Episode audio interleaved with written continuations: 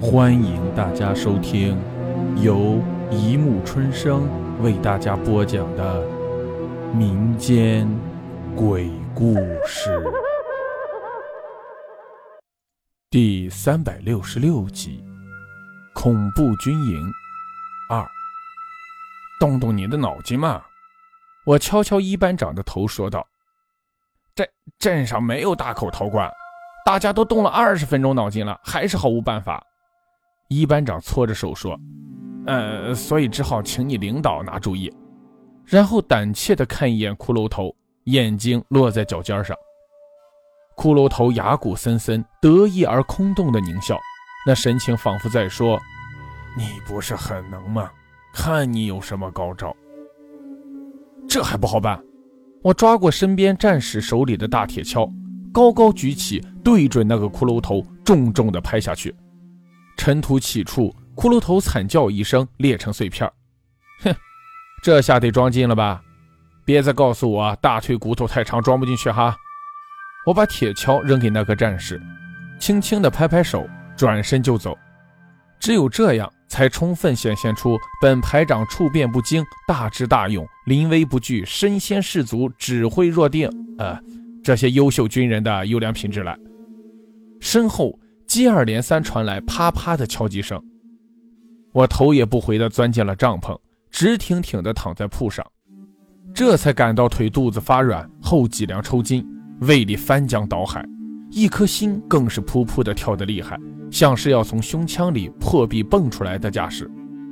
由于我排坚决果断地排除意外干扰，机智灵活地采取变通措施，临时营地建设非常顺利，刚好十天。一排八间构造简单的小平房，已经奇迹般的背倚太行山，面临易水河，竖起来了。而此时，我们连队其他两个排还没有找平地基呢。连长满脸笑容的亲自到场祝贺，我兴高采烈地主持了入住仪式，当众分配各班的住房。当宣布一班的房间号的时候，我看到一班班长的脸刷的白了。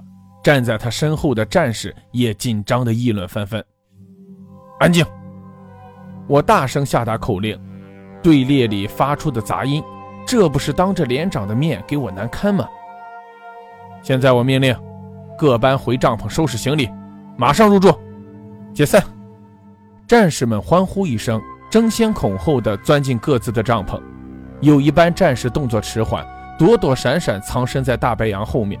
几个老兵围着一班长讨论着什么，那是怎么回事？连长看看我，问道：“一班长！”我大声喊道：“啊，到！”一班长跑步来到我和连长面前，立正敬礼。怎么回事？我用下巴指了指大白杨后的那一群。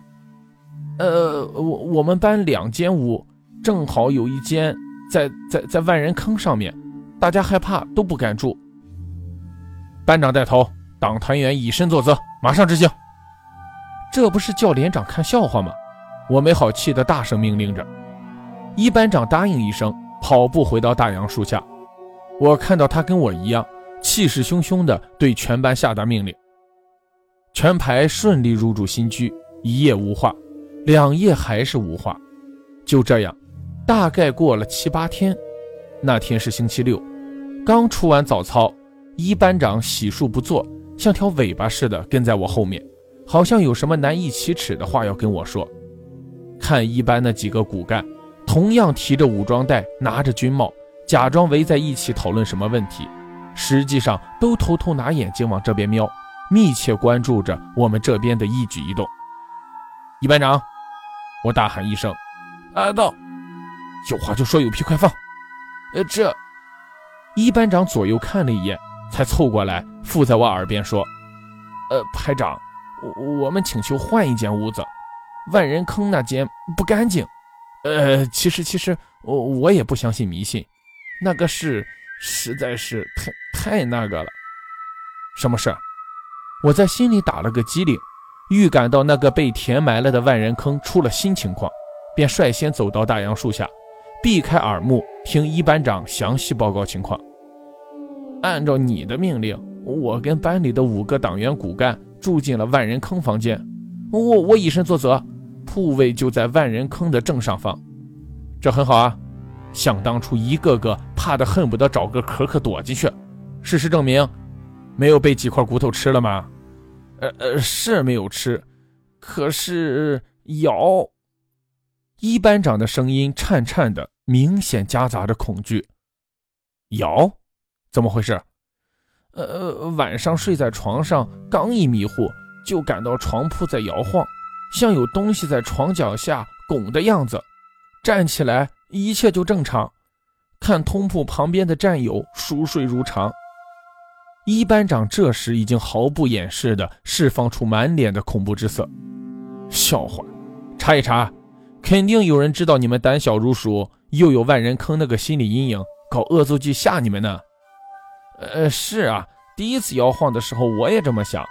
开头几天，战士们私下议论这事，我还严肃地批评教育他们呢。